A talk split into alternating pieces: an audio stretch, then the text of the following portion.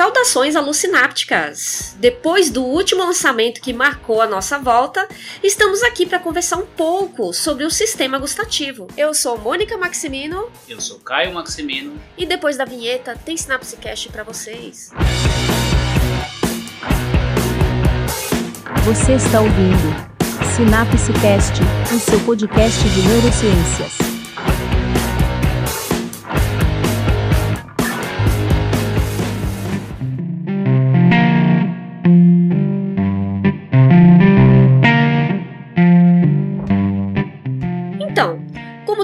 Sentidos funcionais do nosso corpo, exercemos o paladar diariamente. Os sabores da nossa vida exercem sensações imediatas intensas, e assim o paladar ele pode ser utilizado para escape, para relaxar e também sentir prazer.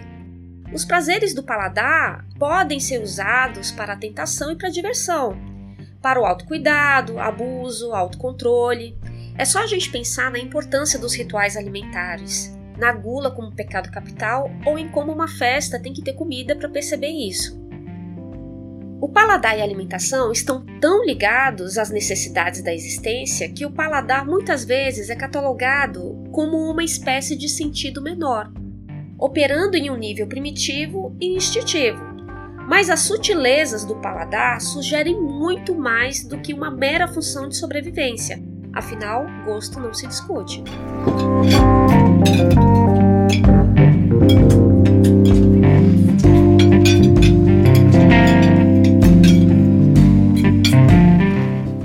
Mas em que consiste o sistema gustativo? Então, esse sistema pode ser caracterizado como aquele sistema sensorial que é responsável pela percepção do sabor. As substâncias que penetram na boca são percebidas através dele e constituem a modalidade sensorial chamada gustação. Assim como o sistema olfatório, que a gente discutiu no episódio passado, você ouviu, né? Então, se não ouviu ainda, volta lá. Sistema gustativo é um sentido químico. Isso significa que o estímulo do mundo externo, que vai iniciar essas respostas, que vão culminar no gosto, é uma molécula. Nesse caso, ela é dissolvida na saliva e entra em contato com receptores específicos que estão localizados principalmente na língua. Tem receptores também na mucosa oral, na faringe, na laringe e até mesmo nas porções superiores do esôfago.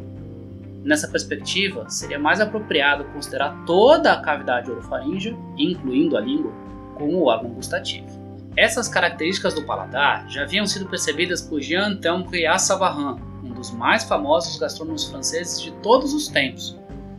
Brillat-Savarin escreveu em 1825 um livro chamado Fisiologia do Gosto, uma série de aforismos, diálogos, ensaios e ruminações sobre o paladar, a comida, os apetites, as bebidas, o sexo e o prazer. O livro é uma deliciosa mistura de ciência, teoria, história e prática, incluindo também receitas e dicas para a preparação dos alimentos. Pois bem, Brillat Savarin já havia notado que o paladar é um sentido químico, dizendo assim, abre aspas, essa sensação é uma operação química que é operada pela umidade, isso é, as moléculas sápidas devem ser dissolvidas e não importa qual fluido, para que possam ser absorvidas pelas projeções sensitivas, papilas ou ventosas que se alinham no interior do aparato do paladar. Fecha aspas. As papilas gustativas foram descobertas anos depois, em 1867, mas a ideia de que a língua seria coberta por tecidos sensíveis aos sabores é antiga. Inicialmente, conheciam-se quatro sabores: doce, salgado, azedo e amargo. Depois foi descoberto o sabor temperado ou umami. A gente vai falar um pouquinho sobre isso depois. Eles se caracterizam de formas diferentes. O salgado é reconhecido devido ao cloreto de sódio, já que alguns sais são importantes para manter o equilíbrio eletrolítico. O doce e o temperado fazem o reconhecimento de muitos açúcares e alguns aminoácidos que são importantes para o fornecimento de energia ao organismo e a sua aceitação para a deglutição. O azedo, você sabe, é o sabor dos ácidos, dos aminoácidos essenciais que o organismo utiliza para fazer síntese proteica. O amargo representa um sinal de possível toxicidade, sendo às vezes rejeitado pelo mecanismo de reflexo.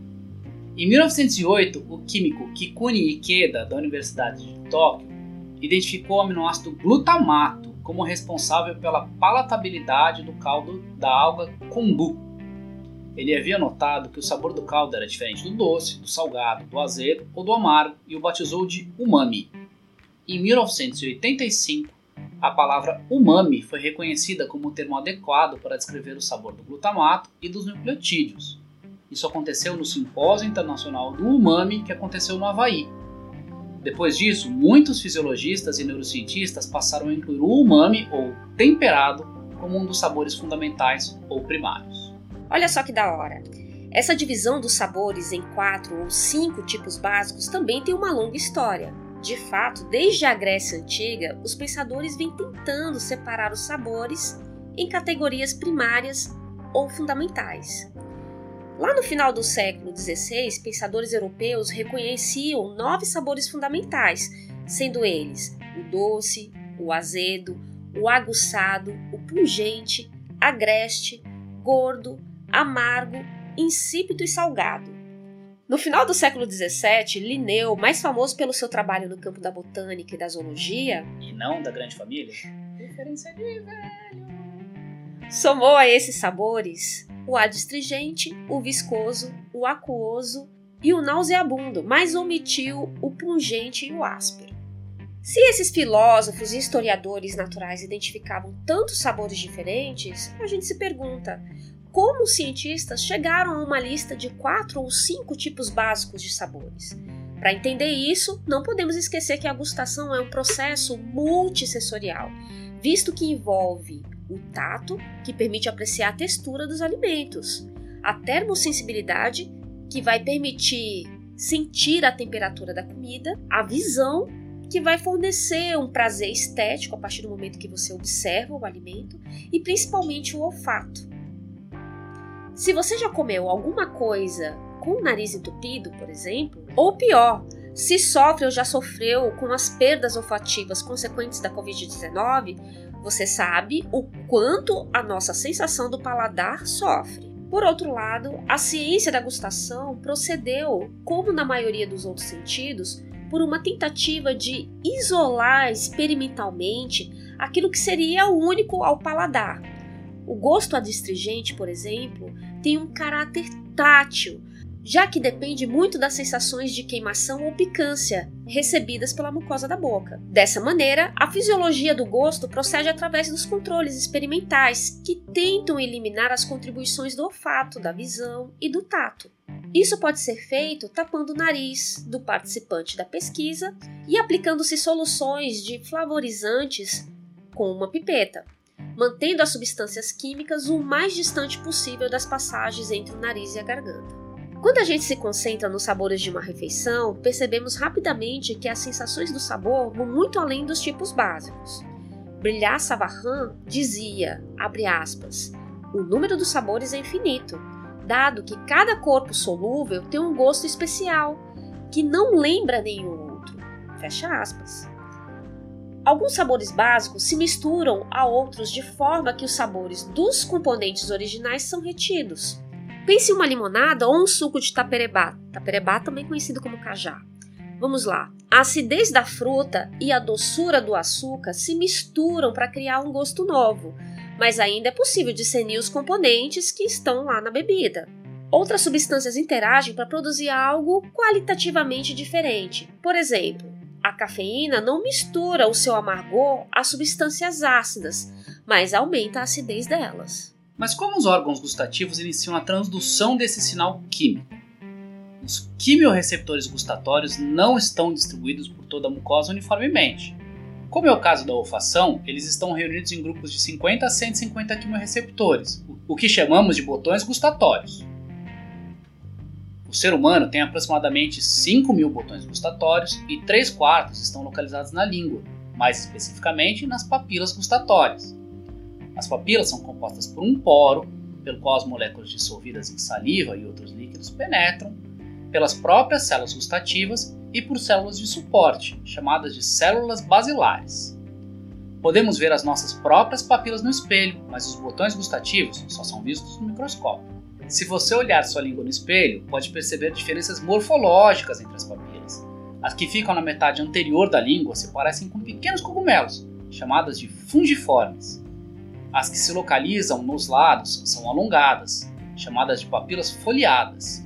E no fundo da língua, uma fileira de grandes papilas que parecem mamilos, que são as chamadas circunvaladas. Agora, como um bom curioso, você vai lá dar um pause e vai observar sua língua no espelho. Imaginando todo mundo no, no, no, ouvindo o podcast no busão, assim, aí puxa o espelhinho, ah, olhando. É, pode ser. Se você passou essa vergonha, manda um e-mail pra gente aí. Bom, voltando, né? Os estímulos, os estímulos químicos na língua estimulam primeiro os receptores das papilas fungiformes e depois estimulam as papilas foliadas e circunvaladas.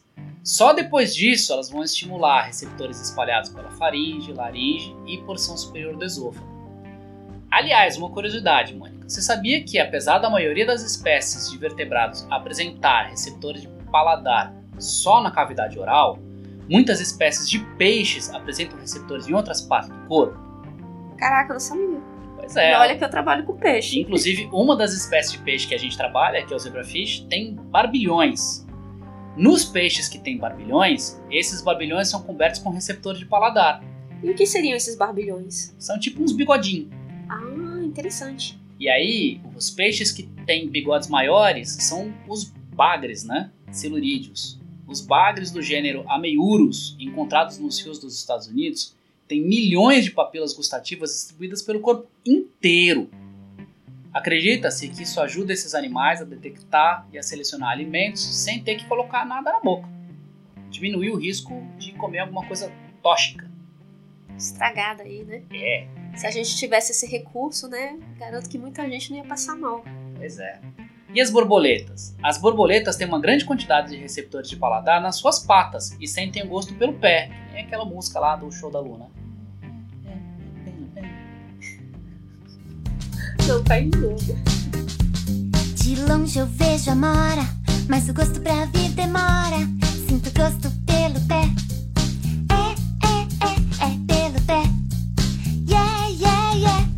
As células gustativas, por sua vez, são células sensoriais que são capazes de fazer sinapses com neurônios aferentes primários, de ramos de três nervos cranianos, sendo eles o nervo facial, o nervo glossofaríngeo e o nervo vago. O importante fator é que os quimiorreceptores da gustação são células epiteliais e não neurônios. A forma desses quimiorreceptores é adaptada para fornecer um contato fácil com os gustantes e apresentam especializações moleculares e estruturais próprias dos neurônios, como estabelecer sinapses químicas com fibras aferentes e expressar algumas moléculas de superfície típicas de neurônios. O nervo facial faz sinapse primordialmente nas papilas fungiformes da região anterior da língua e no palato mole. Já o glossofaríngeo estabelece sinapse nas papilas circunvaladas da região posterior e nas folheadas das faces laterais. E o nervo vago faz sinapse nos botões da epiglote e do esôfago superior.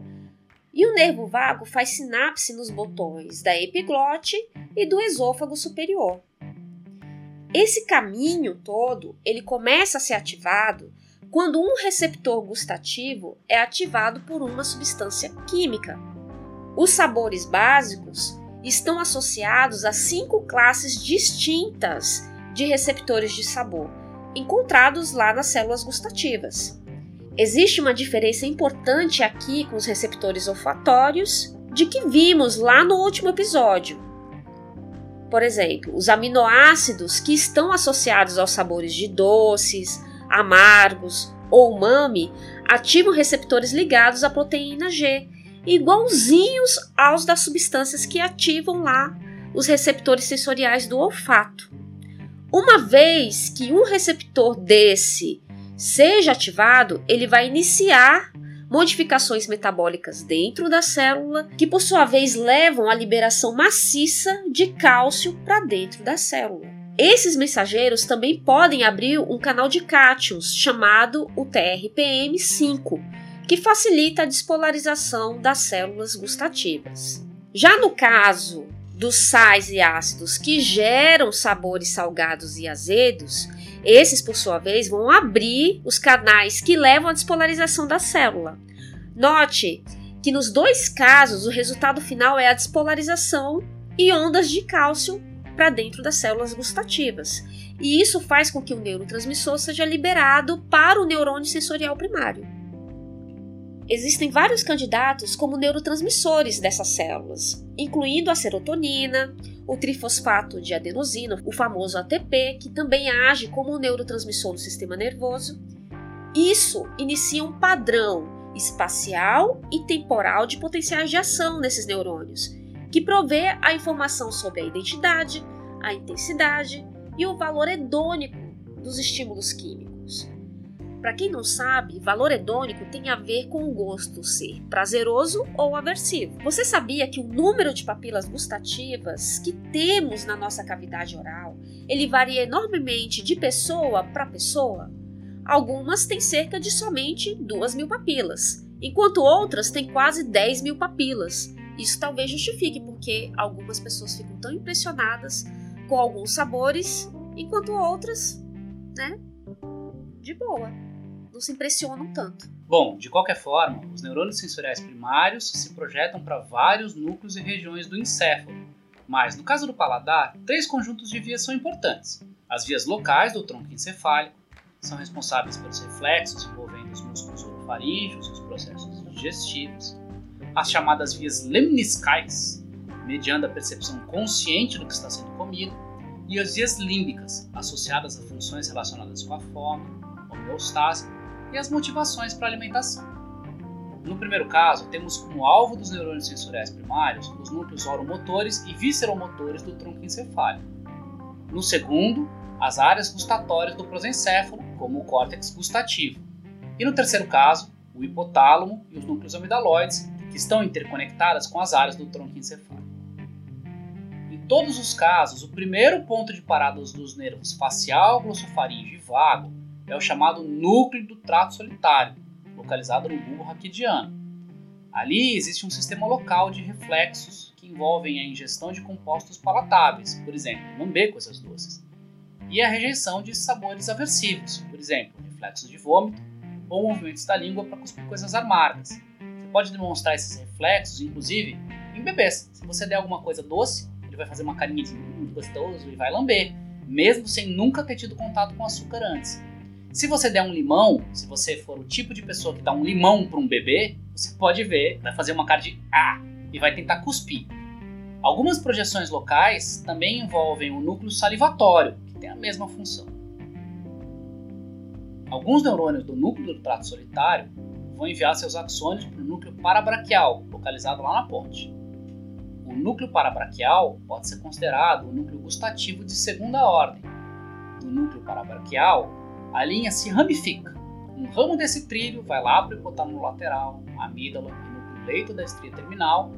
Essas áreas estão relacionadas com os aspectos hedônicos da alimentação e com funções viscerais relacionadas à ativação do sistema gustativo. Nesse último caso, pensem como as moléculas de sabor na nossa boca parece que aumentam nossa fome. Isso porque essas regiões ajudam a preparar o sistema digestório para digerir a refeição. O segundo ramo que sai do núcleo parabraquial vai para uma partezinha do tálamo de nome longo, o núcleo parvocelular ventroposteromedial. Quem entende um pouquinho de neuroanatomia vai lembrar que o tálamo é uma espécie de terminal de distribuição, né? que organiza as informações e as manda para as áreas sensoriais e motoras do córtex.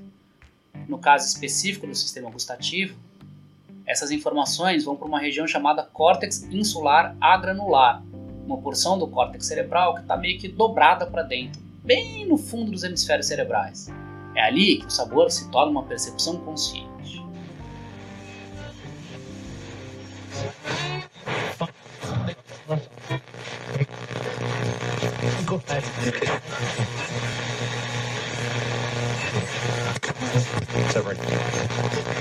Essa organização do sistema gustativo mostra pra gente como a divisão em sabores básicos ou categorias primárias pode até acontecer na periferia, na boca e na língua, talvez, mas só existe primariamente no laboratório. Como aponta a filósofa Caroline Korsmeyer, abre aspas, as sensações completas são eliminadas dessa divisão, já que elas empregam as passagens nasais, assim como as sensações reflexivas. A avaliação que se chega após a deglutição pensativa também são eliminadas. Essas sensações ocorrem uma depois das outras E o sabor total é completado somente depois que a última sensação mais persistente diminui. Essa série que dá ao sabor a sua qualidade sequencial e o empresta a sutileza, a riqueza e a profundidade.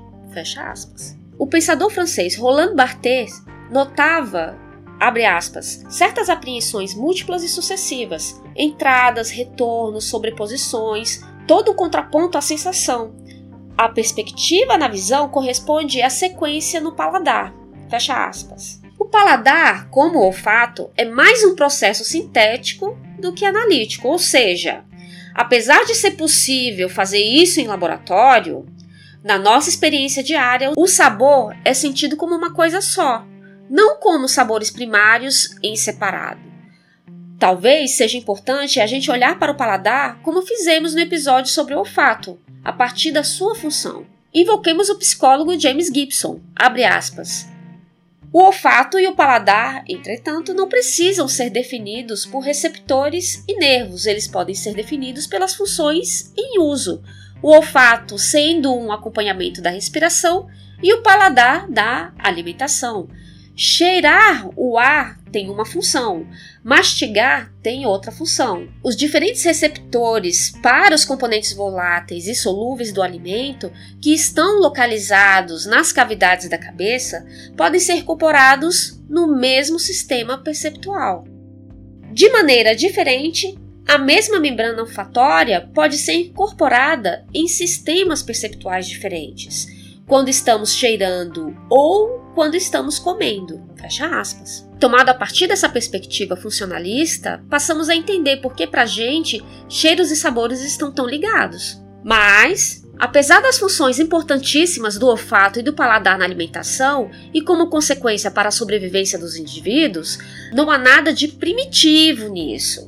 A escritora, poeta e naturalista norte-americana Diana Ackerman, em seu famoso, abre aspas, A Natural History of the Senses, fecha aspas, algo como A História Natural dos Sentidos, escreveu, abre aspas, abre aspas, se o cheiro é uma relíquia, é de uma época de grande intensidade, necessidade, instinto e delírio, uma época em que nos movemos entre ciclos da natureza como um de seus promissores protegidos, fecha aspas.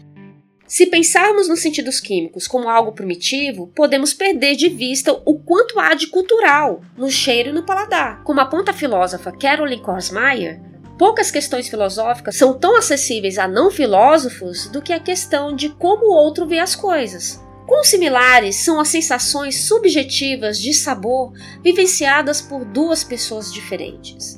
Já sabemos que existem variações enormes na quantidade de papilas gustativas de cada pessoa, e também que existem variações genéticas em receptores gustativos, que são responsáveis por diferenças individuais. O exemplo mais famoso disso é uma variação no gene OR26A, que faz com que algumas pessoas sintam o gosto de coentro como algo saboroso, enquanto outras sentem o gosto de sabão. Eu sou do time que sente o gosto do coentro como gosto de sabão. Ou seja, do time errado.